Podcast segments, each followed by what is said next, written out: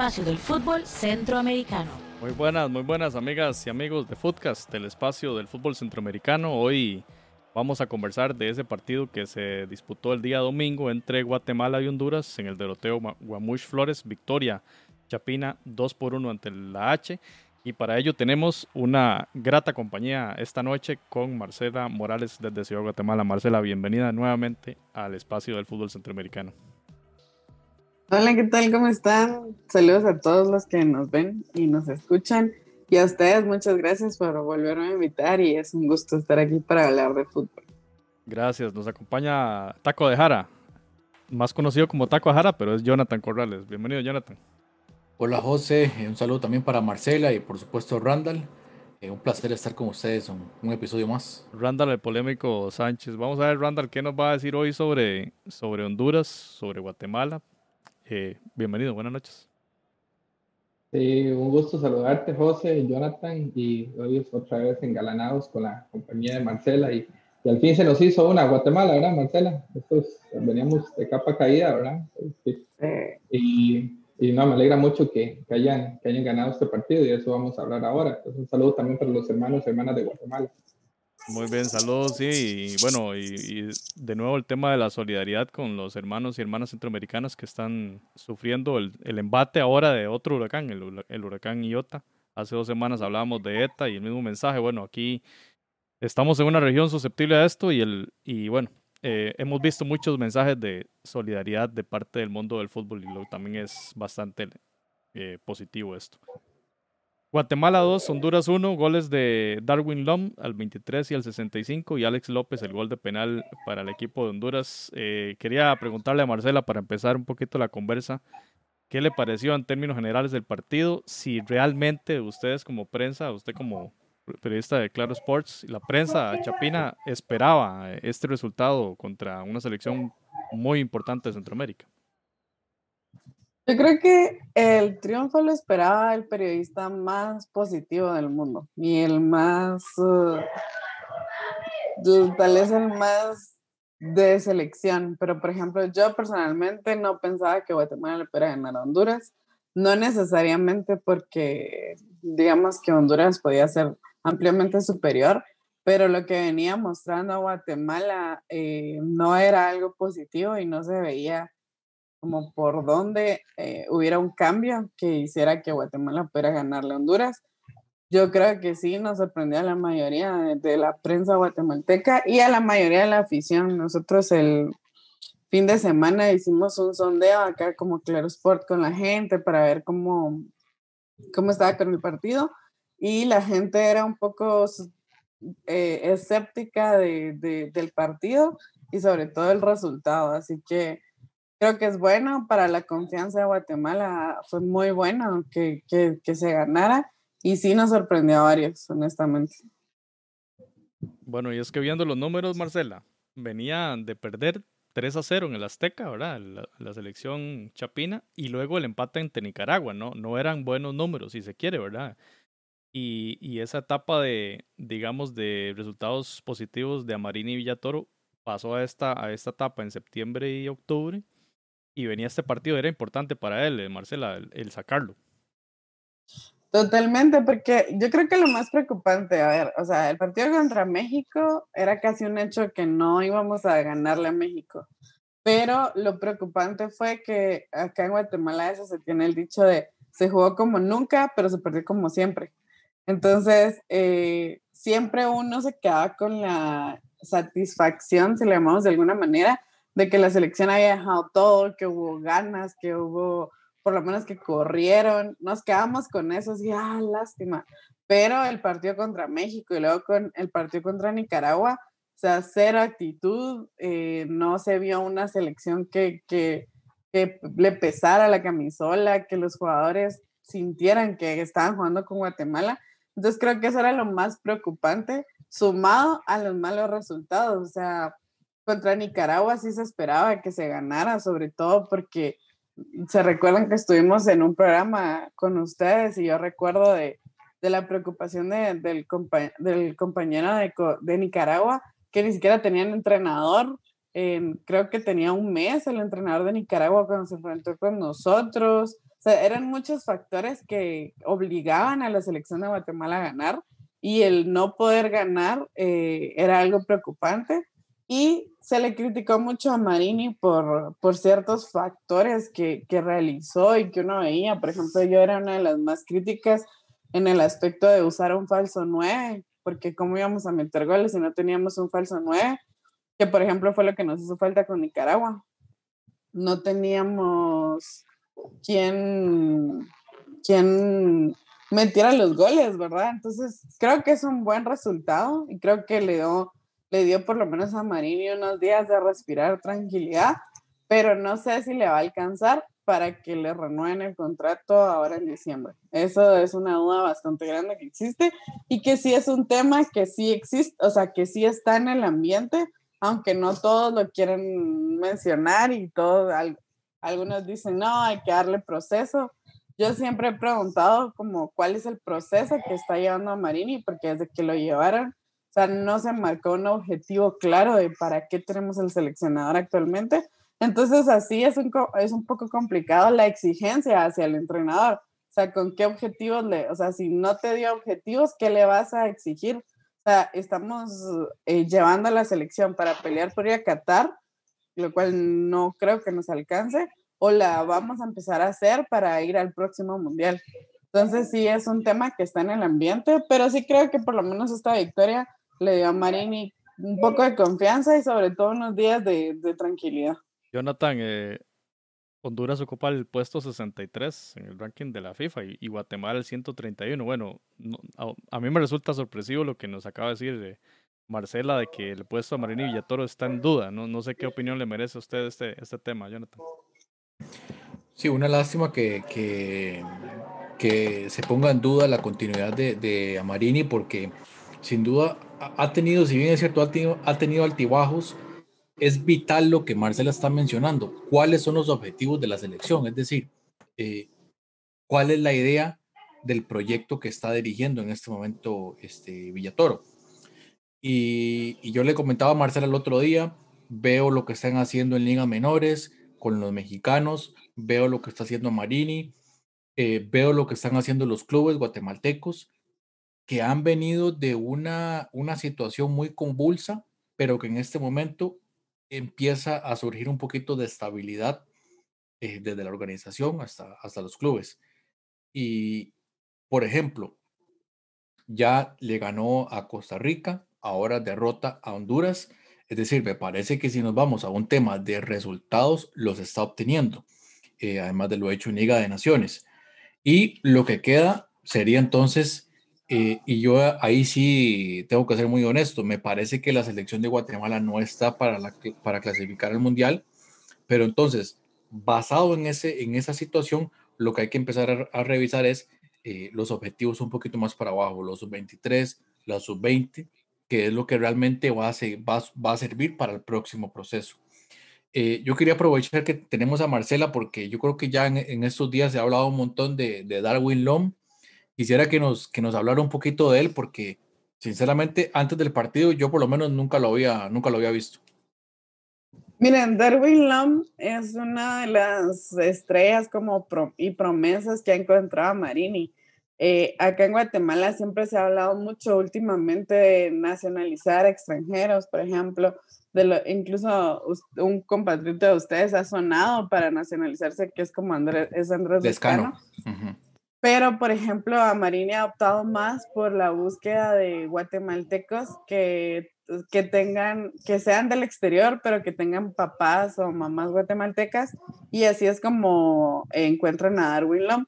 Darwin Lom también nos apareció a nosotros en Guatemala eh, como una sorpresa. Él lo trajo a Marini a Guastatoya antes de que, de que a Marini se fuera a selección. Y ya Darwin Lom jugó en Guastatoya, tuvo pocos minutos, muy pocos minutos, no era titular, pero eh, las pocas veces que jugaba marcaba una diferencia. Eh, luego él, el torneo pasado, se regresa a, a, la USL de Estados Unidos y em, quedó como un legionario más, ¿verdad? De los muy pocos que tenemos en Guatemala. Y eh, es por eso mismo que al final a Marini, al, al, regresar con todo el tema de la pandemia, él sí tuvo regularidad y decide volver a convocarlo para selección. Entonces, es un jugador desde mi punto de vista desequilibrante, que es atrevido, es joven y eso creo que es positivo. Y em, al final de cuentas, el, los pocos eh, legionarios que tenemos, eh, cuando aparece alguien suele ser un poco más descarado que nuestros jugadores locales. Entonces marca esa diferencia y siento que eso es algo que se vio con Darwin Lom este, en este partido. Y otra cosa importante que yo lo decía al inicio, eh, lo hablábamos acá y era cómo vamos a meter goles si no tenemos un 9. Y Darwin Long cumplió esa figura este, este domingo y lo vimos que resultó. O sea, al final de cuentas, ustedes se dan cuenta del gol, eh, lo inicia Steven Robles, pero si no hubiera estado esa figura de nueve, que era Darwin Long, en el área, no hubiera caído el primer gol. Entonces yo creo que eso es sumamente positivo, pero más o menos esa es la historia de Darwin Long. Incluso ahora, después del partido, se habla que no va a seguir con su, con su equipo actualmente. Y es algo que también nos preocupa porque eh, cuando se han encontrado esos jugadores también, los equipos nacionales suelen contratarlos y se regresan. Entonces, al final de cuentas, sí es positivo que por más de que esté en la segunda división de Estados Unidos, el roce que te puede dar estar fuera de Guatemala eh, siempre se aprecia. No, pero la, la, USL es una liga competitiva, digamos, para nuestra región es una liga competitiva. Y es justamente lo que usted mencionaba de, del tema del falso 9. O sea, ya ahí con, con, con una figura como él se, se, suple. Incluso viendo otros jugadores que han estado ahí, como Galindo, eh, contra México vimos hasta Reola jugando de, de delantero, cosa que en, en, su club no lo hace así. Eh, ya con, con LOM se, se, se, suple esa situación. Y ahora que usted mencionaba eh, Steven Robles, me ha gustado mucho como eh, actuó en Liga con CACAF, con comunicaciones y casi hace un golazo extraordinario. Lástima, pero bueno, bien también por, por Lom. Fue un jugador muy destacado. Fue el jugador más destacado, si se quiere, en, ese, en este partido, Marcela. ¿Darwin Lom?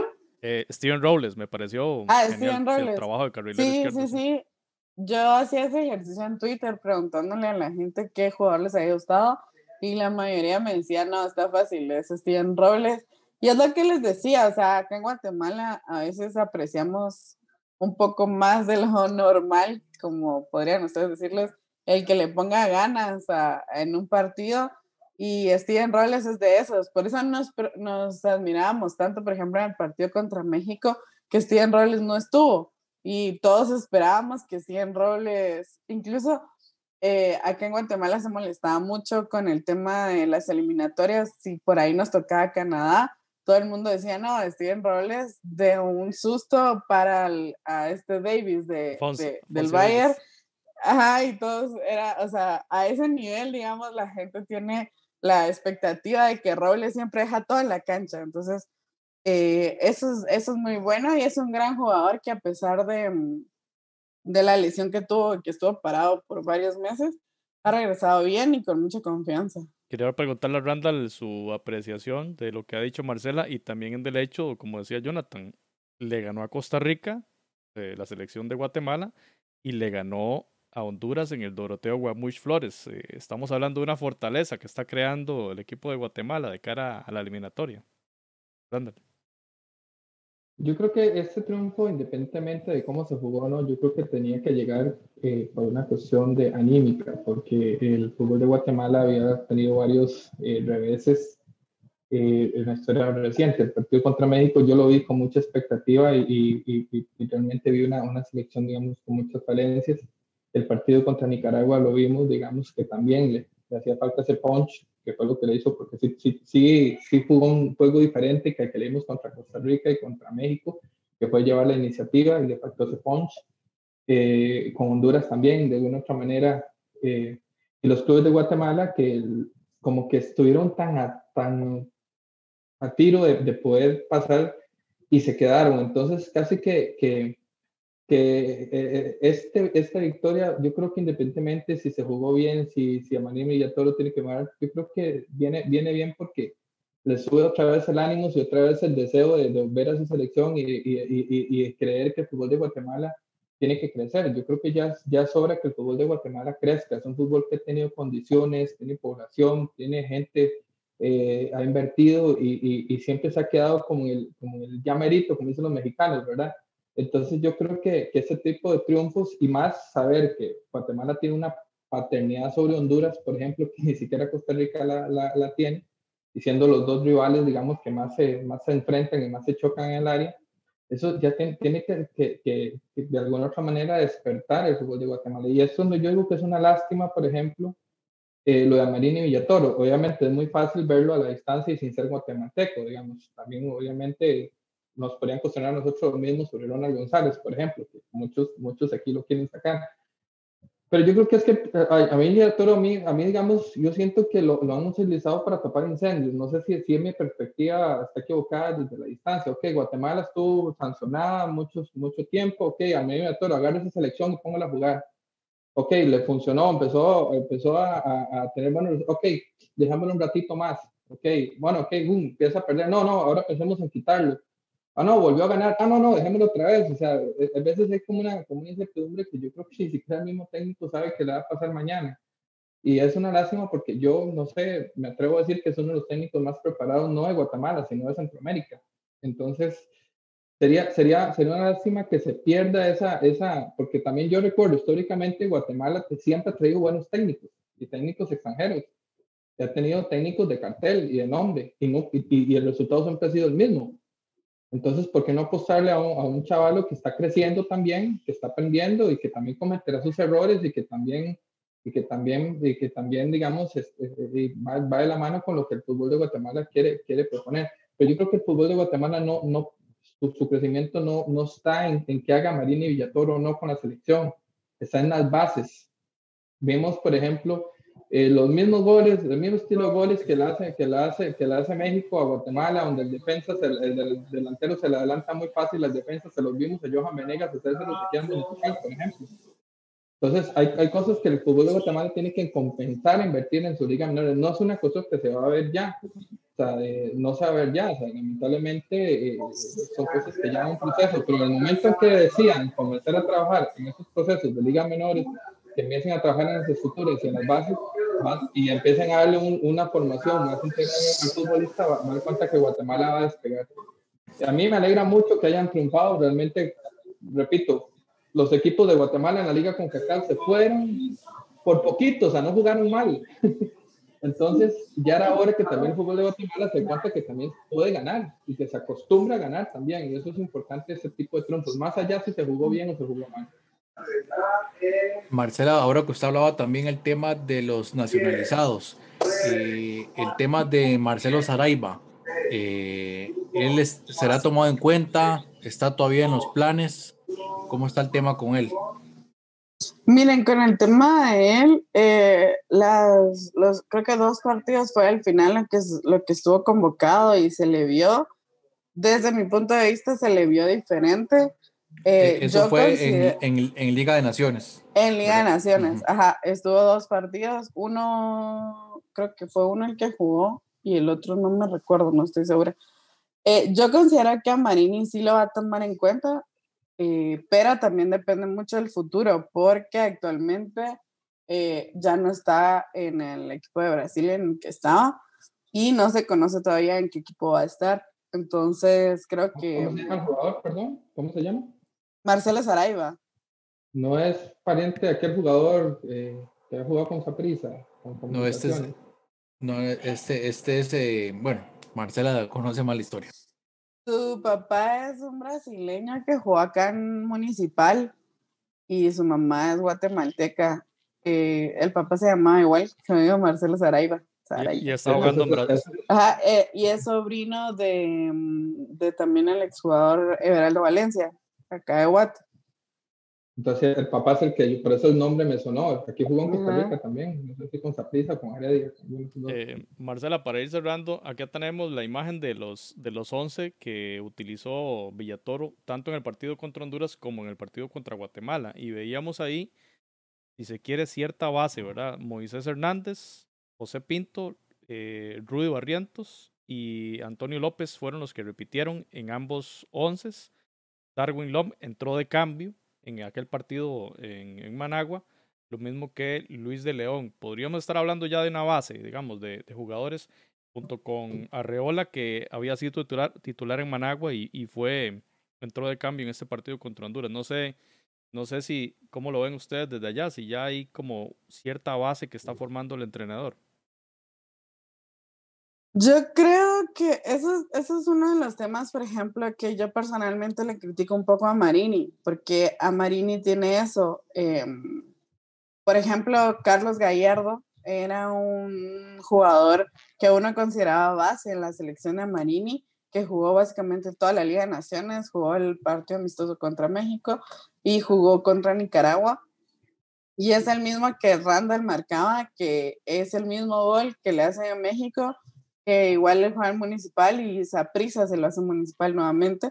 Entonces uno le criticaba eso a Marini, que por ejemplo la defensa estaba constituida, la defensa de, Guatemala era, estaba constituida por los dos, las dos peores defensas de la Liga Nacional, que era Municipal y Comunicaciones, ¿verdad? Entonces eh, traía esa línea, cuando pasa esto tiene que cambiar y por ejemplo se queda José Pinto nada más Gerardo Gordillo, por ejemplo, podríamos hablar que es otro de la base, pero se lesionó minutos antes del partido de Honduras. Si no, era casi seguro que estuviera, que estuviera Gordillo. Entonces, y López también, eh, el hecho de, creo yo, de traerlo de, de, México, que juega en el América, que pues que todos sabemos que al final de cuentas América en México es un nivel eh, eh, arriba de lo que puede tener Guatemala o, o la misma región. Entonces, creo que no necesariamente a Marini tiene ya como una base, porque suele, le suele pasar eso, o sea, eh, va corrigiendo en el camino, que es algo que se aprecia, pero que a la vez uno siente que no está totalmente seguro de, de al final del juego. No sé si, no sé si me explico mi punto. Entonces eso preocupa mucho y que también a veces nuestros, nuestros jugadores son un poco irregulares.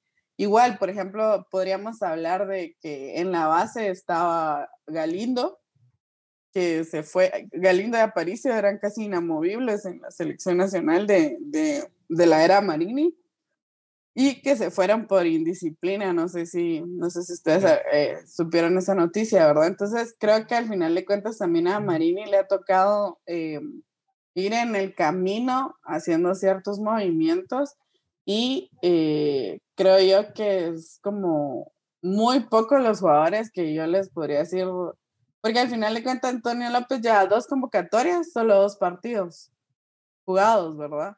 Entonces, eh, tal vez José Pinto sí les podría decir yo que es parte de la base de, de, de Amarini. Arreola tiene ya varios partidos de que lo, de que lo convoca.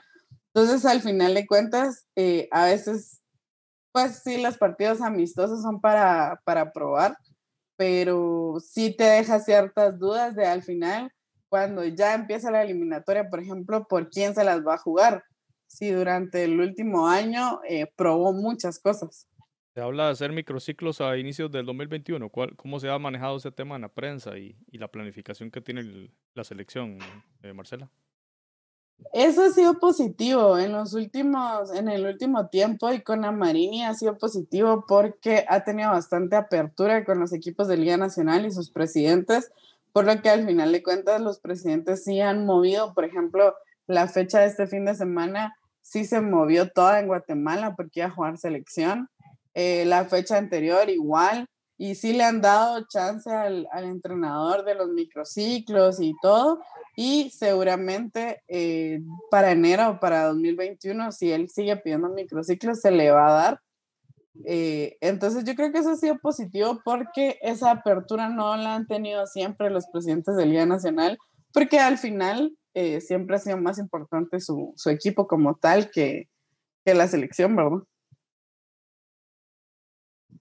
Muy bien, muchas gracias Marcela. tal vez Jonathan y Randall una reflexión de cierre sobre este proceso y, y, esa selección de, de, Guate que a mí no me para de sorprender, digamos, en, el, en eso que mencioné antes. Le ganó a las dos selecciones, si se quiere, llamadas más fuertes del área en, en el, en, en lo, de local.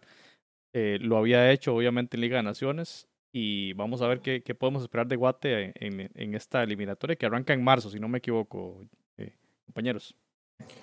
Sí, yo eh, como comentario final, yo, de, yo eh, reitero el tema del el orden táctico que le ha venido a, a, poner a Marini y además del tema de, de, la disciplina, ya este, Marcelo también lo mencionaba. Eh, al final de cuentas, Guatemala necesita rápidamente hacer un, un equipo competitivo para enfrentar la, la, eliminatoria y si el partido está cerrado, aunque sea una, digamos, de, de los equipos grandes de Centroamérica como Honduras o Costa Rica o el mismo Panamá tal vez, eh, Guatemala podría dar la pelea. Y también este, pensando en, en, lo que viene, yo lo mencionaba antes, me parece que también eh, Guatemala debería eh, prestar mucho cuidado o ponerle mucha atención al tema de lo que es la sub-23 y la sub-20, porque ahí precisamente es donde va a estar el futuro de esta, de esta selección. Randall. Yo, yo creo que eh, Guatemala es un fútbol que tiene para crecer y creo que en este momento necesita una reflexión integral. Eh, bueno, ya Marcela ha adelantado de que por primera vez en la historia los, los clubes están, están apoyando pues, los procesos de selección y, y, y, dándole las condiciones, pero todavía se ocupa más. Eh, es, un, es un país futbolero, es un país con, con muy buen talento y, y podemos mencionar listas infinitas de jugadores guatemaltecos a través de la historia que son han demostrado mucha calidad. Se me viene hasta la mente Martín Machón, que es uno de los jugadores favoritos de la historia de Guatemala, y que, qué decir de el Pescadito y, y, Juan Carlos Plata y Petzarot, es, es, es, es, un país realmente que ha producido muy buenos jugadores. Y yo creo que ya es momento de que haya una unidad para que podamos, puedan hacer crecer este fútbol. Eh, y darle paciencia a Marini y Villatoro. O sea, como lo dije antes, Guatemala ha tenido siempre buenos entrenadores a nivel de clubes y a nivel de extranjeros y a nivel de selección y siempre el resultado siempre ha sido el mismo. Entonces yo creo que es, es importante que se le apueste a un talento local que conoce la realidad y que sobre todo ha demostrado tener disciplina, cosa que es muy difícil cuando tenés un entrenador local eh, que, que, que, digamos que maneje, maneje eso, eso la idiosincrasia de, de, de, un, de los jugadores de un país y creo que lo está logrando. Entonces, de, poquito a poco, poquito a poco iban ganando el camino y yo creo que hay que tener paciencia y, y, y yo sí creo que Guatemala va a dar la pelea ahora en la, en la, en la fase de la eliminatoria que le toca jugar. Marcel, ¿algún comentario de cierre ya para englobar este tema del Guatemala-Honduras? Saben que me gusta eh, escuchar la perspectiva de ustedes porque al final a veces tal vez uno es muy cruel o muy crítico con Amarini porque al final tal vez es por la selección y eso y ver, por ejemplo, el, el panorama que ustedes tienen de, de, desde el otro lado y lo que, lo que decía José de que se le ganó a las dos selecciones, pues si se puede decir más fuertes del área, eh, es importante. Yo considero eh, que es bueno, por ejemplo, veo con buenos ojos lo que Marini ha estado haciendo de ver jugadores fuera que, tienen ese roce internacional que siempre va a ser positivo. Creo que sí tiene mucho que mejorar, eso siempre lo he creído. Eh, mucho que también va a ser el mismo jugador. Y como bien decía Randall, eh, el que entendamos acá en Guatemala, que es algo que lo hemos hablado desde que yo empecé en este del periodismo y me lo habló mi papá y te lo habla tu abuelo y así, de meterle a las fuerzas básicas que, por ejemplo en su momento tuvimos a la sub-20 que fue al mundial, eh, que se perdió toda totalmente.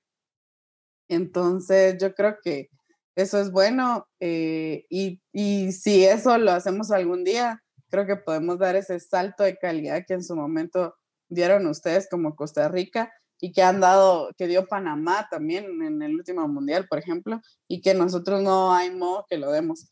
Pero eh, considero igual, como decía Jonathan también, que, que si nos ordenamos tácticamente, que si hacemos bien las cosas y lo intentamos, pues alguna pelea podemos dar en la eliminatoria de a Qatar. No creo que nos alcance para ir al Mundial, no es que sea negativa, pero creo que no nos alcanza. Pero eh, sí es bueno igual también el, el, ver y que nos estemos fogueando, algo que nos hizo mucha falta durante los dos años que estuvimos suspendidos y también es un proceso, al final de cuentas, ¿verdad? El fútbol es así y es ese proceso. Entonces, ahí vamos sufriendo siempre con la selección, pero de cerca apoyándola y viendo que, que, que ahí vamos. ¿Quién, quién, no, ¿Quién, no, sufre con la selección, Marcela? ¿Quién no sufre con la selección?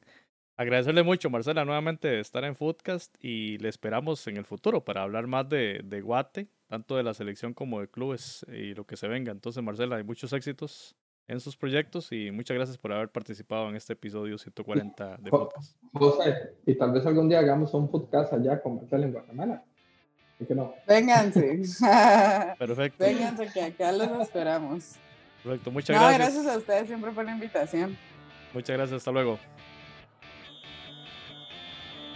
Footcast, el espacio del fútbol centroamericano.